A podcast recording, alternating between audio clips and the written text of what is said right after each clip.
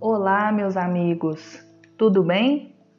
Hoje nós daremos início ao tema Fobias do livro Conflitos Existenciais, ditado pela benfeitora espiritual Joana de Ângeles. O tópico que vamos estudar hoje intitula-se Psicogênese das Fobias.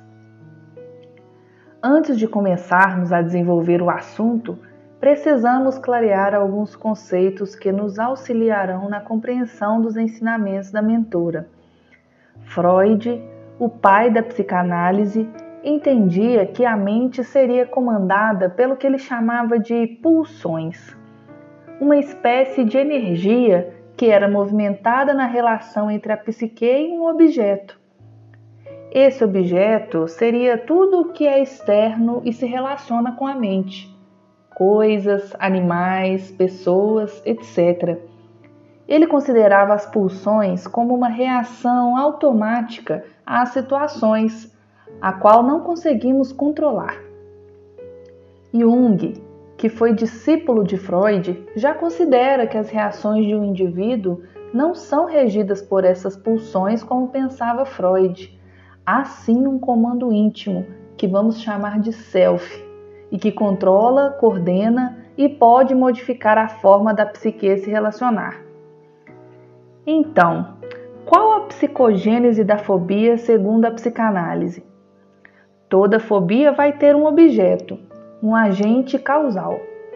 Quando a pessoa não consegue controlar essas pulsões, isto é, a energia movimentada pela psique nas suas relações com o objeto, ela vai ligar a esse objeto uma emoção negativa predominante, que é o que vai caracterizar a fobia, o medo exagerado de alguma coisa ou de alguma situação sem um motivo aparente que justifique o impacto no comportamento do indivíduo.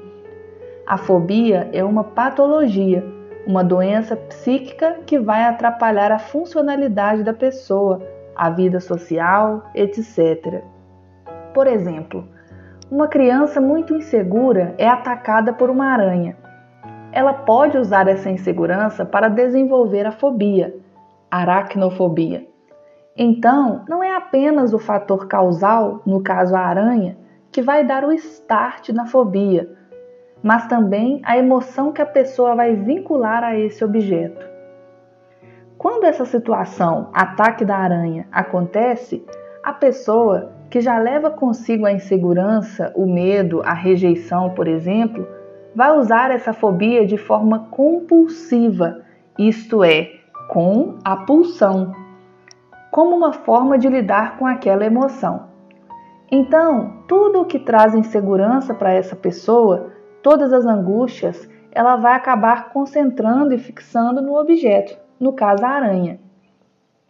Aprofundando-nos na busca da origem dos transtornos fóbicos, encontramos os fatores causais no espírito, que, segundo a mentora, grava circunstâncias e ocorrências do momento, abre aspas, nos painéis delicados do inconsciente profundo, porque rechaçados pela consciência que desejava bloquear as reminiscências dolorosas, apagando as imagens infelizes e perturbadoras. Fecha aspas.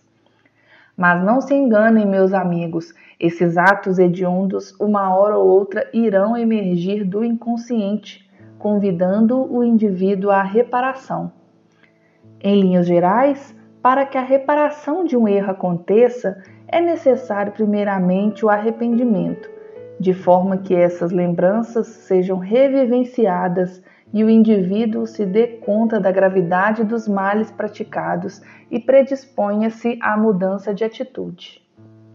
Em seguida, a consciência estabelece o sofrimento defluente dos resultados malsãos que foram impostos a outrem, despertando o indivíduo para os valores dignificantes.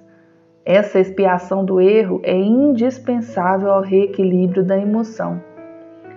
Por último, é urgente a reparação dos males produzidos, para então despertarem os sentimentos dignificantes do amor, da caridade, da compaixão e da solidariedade, facultando a anulação dos efeitos danosos que ainda o perturbam.